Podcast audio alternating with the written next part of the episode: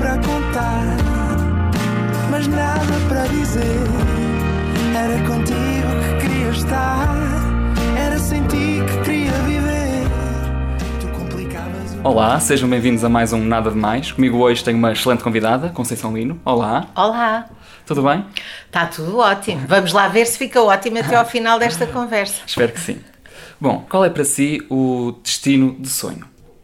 Ah, tantos! Essa pergunta. Não consigo responder a isso, porque é a mesma coisa. Tive sempre muita dificuldade de, de responder a perguntas: qual é o seu livro preferido, qual é o filme preferido, porque há, encontra-se coisas tão boas ah, em tantos livros, em tantos filmes e em tantos destinos, mas. hum, não sei, eu acho que o destino de sonho é mesmo ir, é ir de malas aviadas por esse mundo fora. A última viagem que eu fiz tive uma sorte imensa, fui viajar com a minha filha mais velha pela Ásia.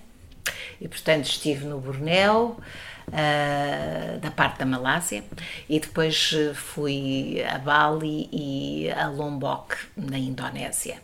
Agora, eh, viajar é sempre uma coisa maravilhosa. Eu, eu adoro contactar com as pessoas, gosto menos de sítios turísticos do que estar com, com agentes.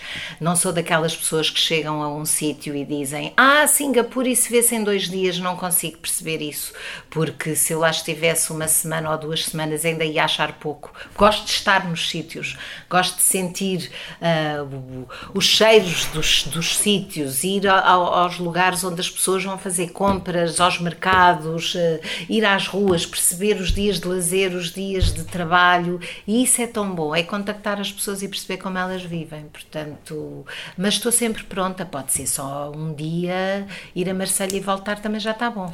Desde que seja ir, os destinos são sempre de sonho. Muito obrigado e até ao próximo programa. Não foi nada, Tive alguma graça. nada demais. Não foi mesmo nada, nada demais. Mais.